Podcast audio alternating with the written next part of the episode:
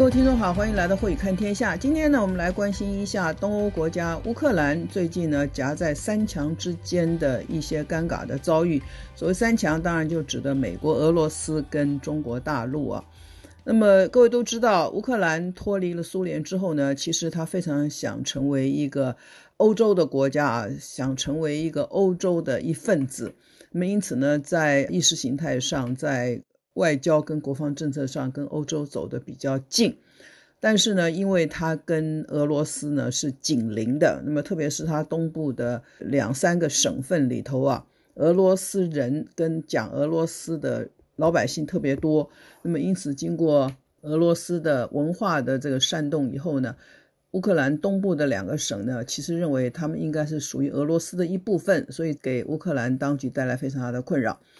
有关乌克兰呢，最近啊二十年以来发生的国际新闻呢，也算是不少。譬如说呢，二零一四年的三月十八号，俄罗斯呢以乌克兰南部的克里米亚半岛啊上面的人口以俄罗斯人种居多，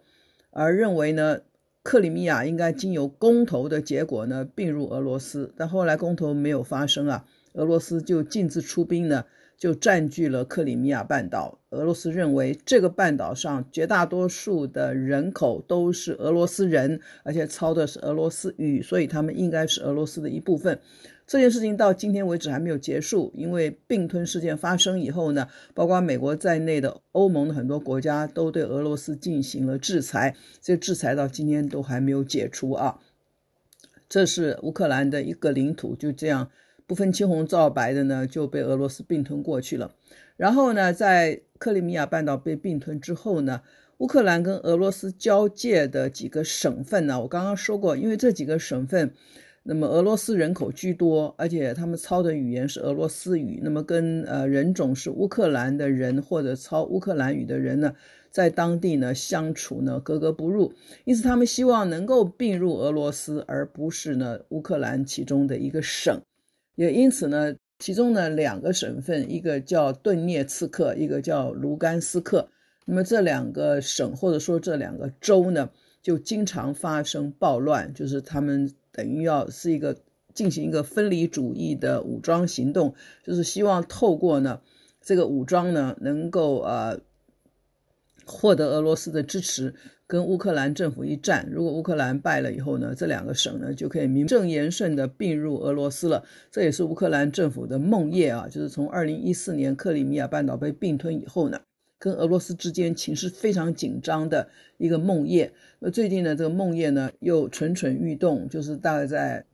三月中旬的时候呢，乌克兰东部的顿巴斯地区呢发生了战事，那么其中呢。政府军呢有将近十个军人阵亡了。那么俄罗斯有军队住在这两个省，所以呢，一般都认为是呢俄罗斯支持的这两个分离省份的军人跟乌克兰政府军呢发生了军事的斗争。那么因此呢，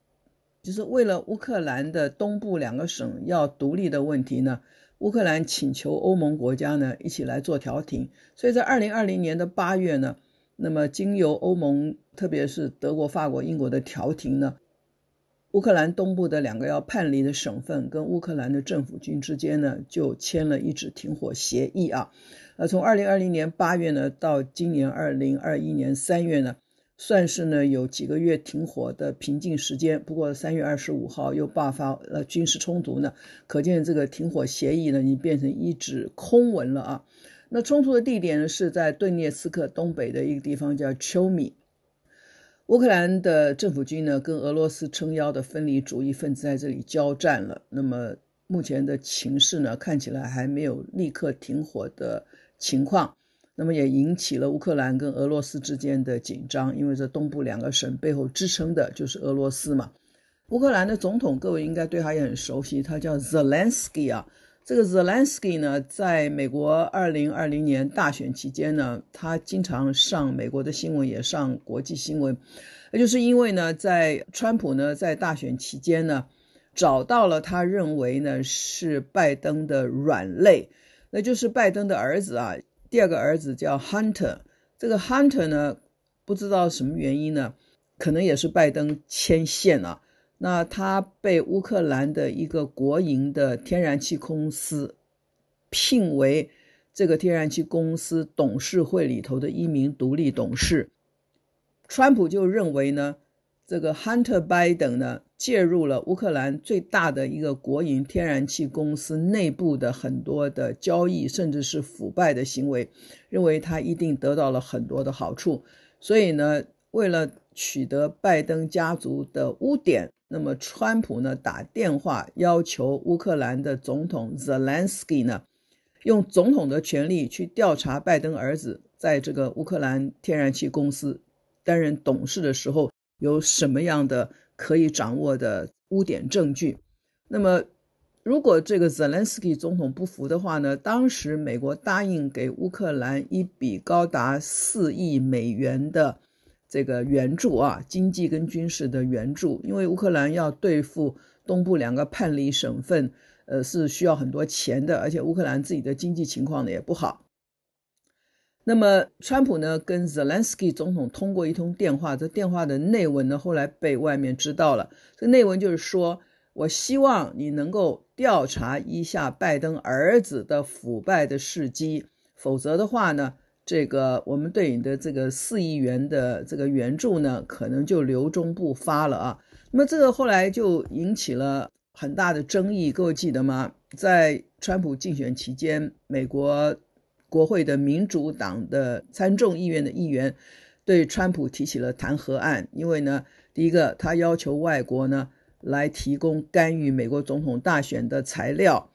这个呢是非常不恰当的，所以呢就要弹劾他。这个弹劾案在众议院通过了，但是在参议院没有通过。就如同川普当选之后呢，又有第二次的弹劾案，也是众院通过，参议院没有通过。那么川普逃过了一个政治上的浩劫，因为一旦通过弹劾案，他这辈子都不可能再参与任何的政治活动了。所以乌克兰在美国老百姓心目中呢，并不是一个陌生的国家啊。那么在世界的新闻中，也不是一个冷门的新闻。最近他又爆发了他东部的省份跟俄罗斯的军事冲突，当然重新要上了国际的版面啊。那么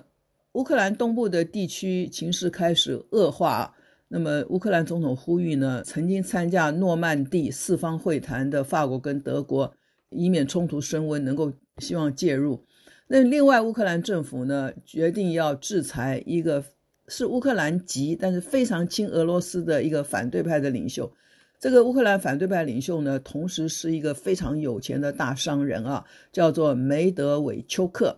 那么最近政府呢，制裁了这个梅德韦丘克，因为制裁，所以会把他所有在乌克兰境内的资产要充公。而此君呢，非常非常的有钱啊。那么他还甚至可以掌控一条长达一千公里的呃输油管啊。那么，乌克兰政府认为呢，这个梅德韦丘克啊，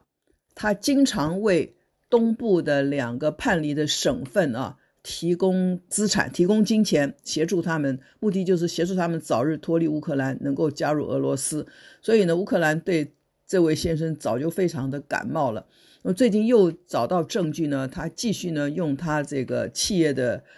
这个资金去资助东部叛离省份，所以呢就开始制裁他。制裁的这个内容也包括上千公里的一条输油的管线，因为他经常利用这个管线呢输油给东部两个叛离省份，让他们呢有资源可以运用。但是呢，这个富翁啊，就是梅德韦丘克呢，跟俄罗斯的总统普丁有非常密切的关系啊，甚至盛传说普丁就是梅德韦丘克女儿的 Godfather，是他女儿的教父，这种关系非比寻常。所以呢，制裁梅德韦丘克就是给普丁面子上挂不住。这是第一点。乌克兰最近呢，因为东部又爆发这个军事冲突，然后又制裁了普丁的好友跟。俄罗斯之间关系紧张。第二个，我们来看看乌克兰跟中国大陆之间的关系，最近也陷入紧张。那就是乌克兰境内呢，有一个非常知名的航太军工业制造商啊，叫做马达西奇。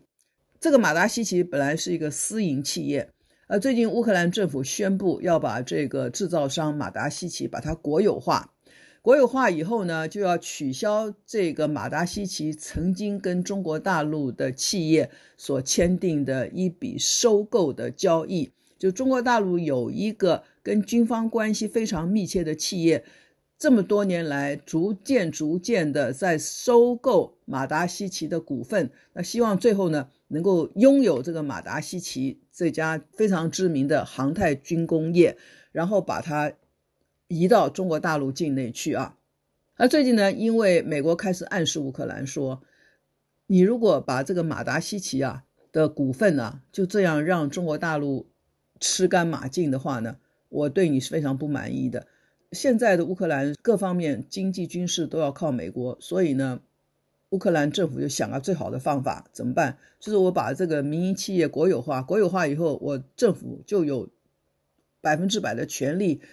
可以阻止中国大陆继续不断的来吸收这家公司的股份了，所以呢，这个呢，某种程度当然激怒了中国。各位都知道，中国几乎没有民营的军工业，对不对？那么这一家决定要把乌克兰马达西奇，呃，吸收为自己所有的，呃，这家中国投资者，它其实就是一个军系企业，它叫北京天骄航空工业。天骄，天之骄子的天骄，北京天骄航空工业是跟中国大陆军系关系非常密切，甚至认为根本就是军系在经营的一个航天的公司。那马达西奇公司为什么大家要去抢呢？因为它是在苏联时代啊，就是乌克兰还是苏联的一部分的时候，当时呢，苏联在乌克兰这个地区呢，就建了这个马达西奇公司，那么。它最著名的是负责生产苏联时期的各种军用航太发动机，像是太空火箭跟巡弋飞弹的推进器啦，攻击直升机就是攻击性直升机的动力系统啦，以及各种军机的喷射引擎，都是马达西奇公司当时的主力产品。在苏联时代，乌克兰呢就被设定是供应。苏维埃红军装备的一个非常重要的重工业制造区，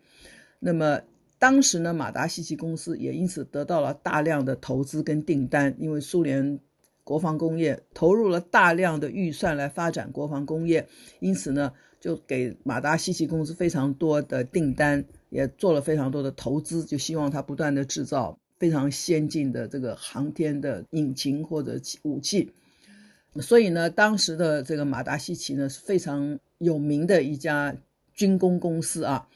那后来铁幕崩溃了，苏联也解体了，这个马达西奇呢就跟着乌克兰一样，跟着独立建国的乌克兰就转为一个呃民营企业了。因为呢，当时苏联红军的供应链也崩解了，那么乌克兰国家财政也没有办法支持这样一家军工业公司，所以一九九零年代呢。它结束了苏联时代的国有的这种性质，它就转移为一个民间企业。那么在民营化期间呢，马达西奇公司呢为乌克兰制造了几万个工作机会，因为他是做这个航太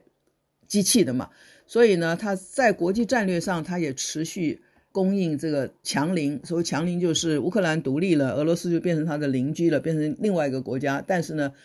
俄罗斯还不断的呢要求这个。马达西奇呢，供应它很多先进的这个飞机的零件，所以马达西奇也持续供应俄罗斯军队的需求，并且积极的把出口市场扩及到了远东的中国大陆，那为中国开始供应各种军用的引擎的系统啊。譬如说，解放军自己制造的一个空军教练机叫做 JL 十，那么就是使用马达西奇公司供应的战机发动机而制造的。马达西奇的重生啊，引发了国际强权的关注跟觊觎，就觉得这么好的一个军工业的企业啊，如果能够拿到自己手上的话，对自己的国防工业呢，不啻是一个福音。因此呢，在呃二零一四年的二月呢，乌克兰跟俄罗斯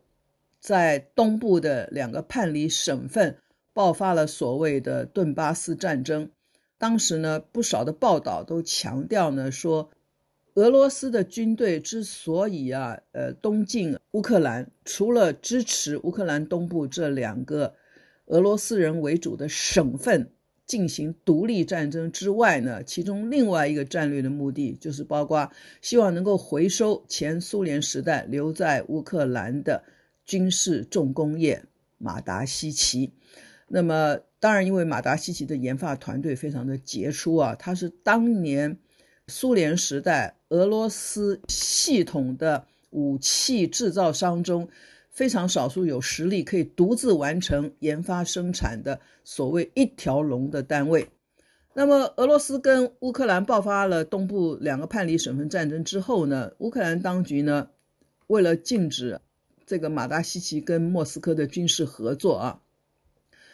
就不准马达西奇再接任何俄罗斯的订单。那因此呢，马达西奇公司呢，因为大量的订单被抽掉了，然后呃。乌克兰自己国内经济呢，也没有办法全力支持这样一个大规模的军事工业企业，因此马达西奇陷入严重的财务的窘境。这个时候，遥远的中国知道了，就趁势取得了扩大投资并且入主的地位。在入主的过程中呢，马达西奇呢不仅透过北京天骄航空工业争取到了不少中国的订单。天骄航空呢，更在二零一九年取得了马达西奇的多数股权，并且打算呢，以扩大技术交流的名义，把乌克兰发动机的研发、制造跟生产线，尽可能的全部都移植到中国大陆，让马达西奇的这种非常先进的生产线可以重现在中国境内啊，这是这个天骄航空的一个呃算盘。那逐渐逐渐呢，这件事情就被美国知道了，美国就迅速呢对乌克兰表达了强烈的不满，而且对乌克兰政府施压。那么，因为乌克兰需要美国的经济跟军事的支援嘛，我说川普时代不是一口气给了四亿美元的支持嘛，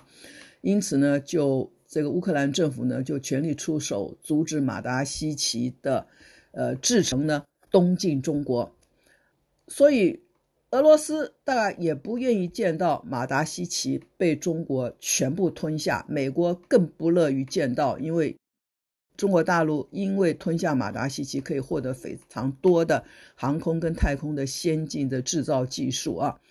那么对于中国解放军而言呢，他为什么这么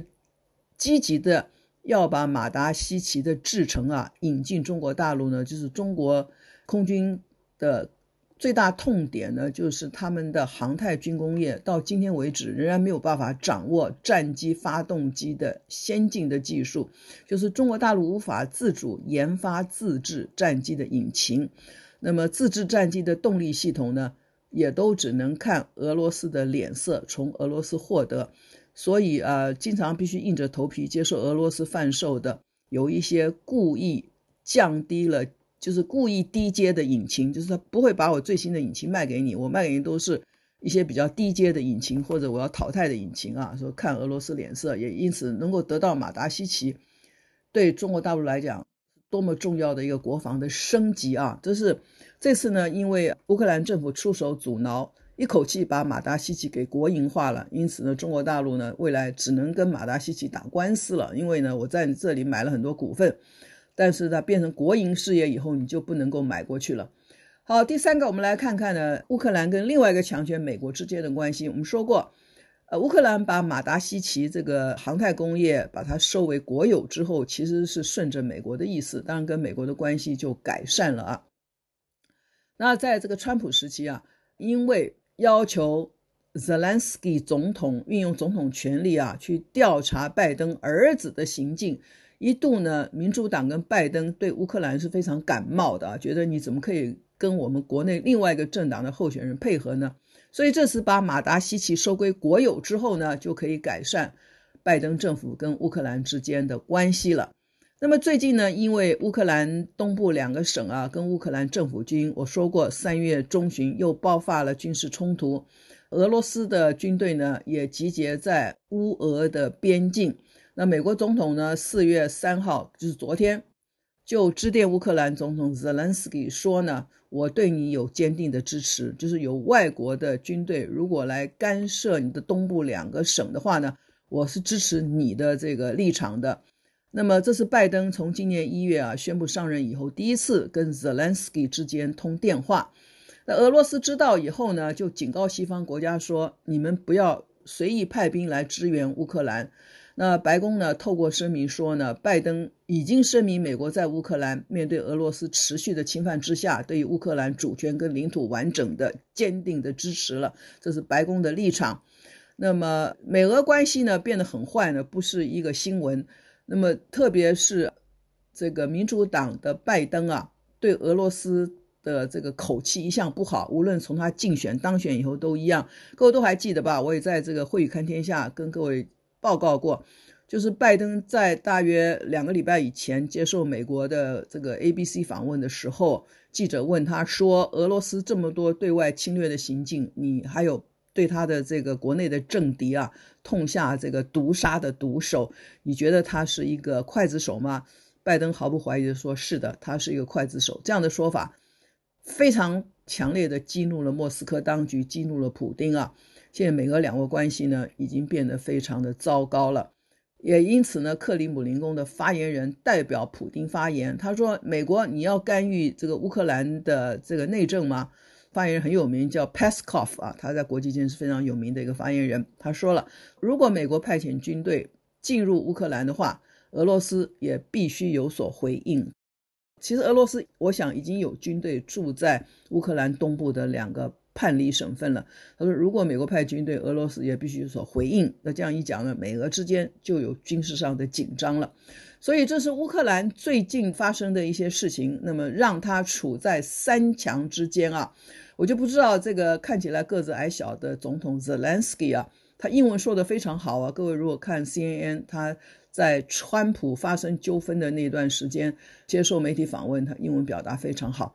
乌克兰这个东欧小国，呃，也不能说小国了，乌克兰就是一个立场比较尴尬的国家啊。最近，呃，因为国内有两个叛离的省份。然后中国大陆要、呃、吸收它最先进的一个飞机制造的工业，它都阻止了。那么阻止的理由是他想跟美国比较接近。那现在就看中美俄为了乌克兰未来会有什么样的交手。这今天点评，谢谢你的收听，我是高慧宇。谢谢收听，请继续关注好好听 FM，并分享给您的好朋友。